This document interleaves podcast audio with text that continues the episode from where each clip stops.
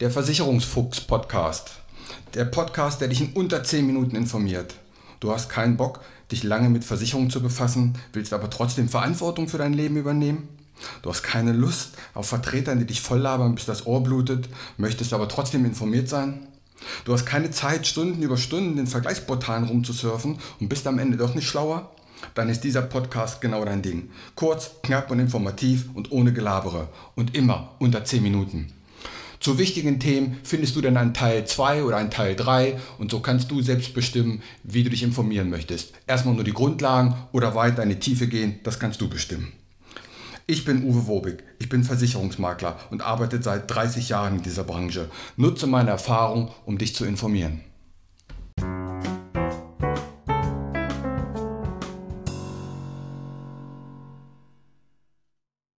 Ja, heute geht es um die Privathaftpflichtversicherung.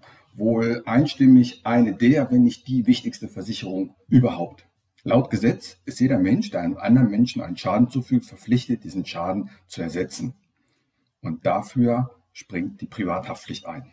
Das kann die Brille eines Fremden sein, auf die du dich aus Versehen draufgesetzt hast. Das kann das Glas Rotwein, Rotwein sein, das du bei einer Party fallen lassen hast.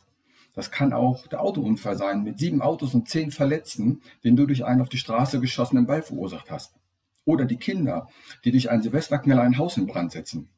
Bei Kindern gibt es noch eine Besonderheit, da sage ich gleich noch was zu. Also, das können kleine Schäden sein, das können aber auch mal ein paar Millionen sein.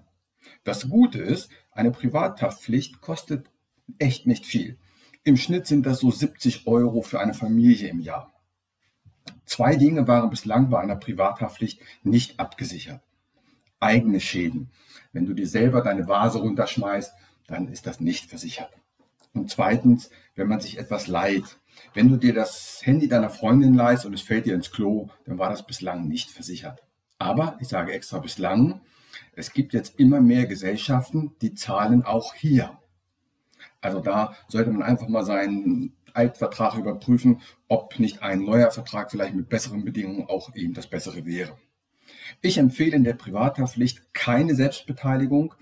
Hm, häufig bieten Versicherungen Selbstbeteiligung an mit 150 Euro. Das würde aber heißen, dass du die ganzen Kleinschäden selber bezahlen musst und da der Beitrag 70 Euro im Jahr ohne Selbstbeteiligung. Ich glaube, das kann man auch so machen. Es gibt noch vier Besonderheiten. Äh, das sind einmal die Kinder, die, dann die Gefälligkeitshandlung, die Ausfalldeckung und da würde ich gerne noch was zu sagen, auch zum Internetschutz. Besonderheit Kinder ist ein extra Baustein. Kinder sind bis zum Start ins Berufsleben bei den Eltern mit in der Privathaftpflichtversicherung. Kinder unter sieben Jahren gelten aber per Gesetz als noch nicht deliktfähig. Darum sollte der Vertrag unbedingt auch deliktunfähige Kinder mitversichern. In alten Verträgen ist das häufig nicht der Fall. Also, wenn du Kinder unter sieben Jahren hast, achte darauf, dass in der Privathaftpflicht deliktunfähige Kinder mitversichert sind. Zweiter Baustein, Gefälligkeitsschäden ist ein extra Baustein. Ihr helft beim Umzug und lasst den Fernseher fallen. Bumm. Das ist ein Gefälligkeitsschaden. Du hast ja beim Umzug geholfen. Und wenn du diesen Baustein mit drin hast, dann würde deine Privathaftpflicht bezahlen. Bei Altverträgen ist das meist nicht der Fall, also überprüfen. Der dritte Fall, Ausfalldeckung, ist auch ein extra Baustein.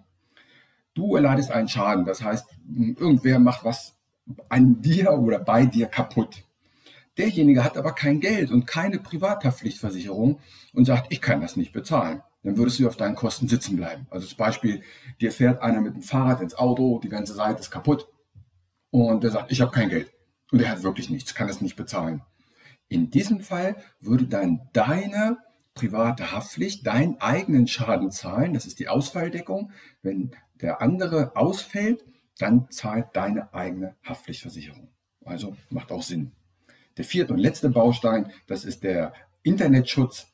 Wenn deine E-Mail oder dein USB-Stick einen fremden Rechner infiziert und unbrauchbar macht, das ist ja in der heutigen Zeit, kann ja mal schnell passieren, dann kann da auch ein immenser Schaden durch entstehen.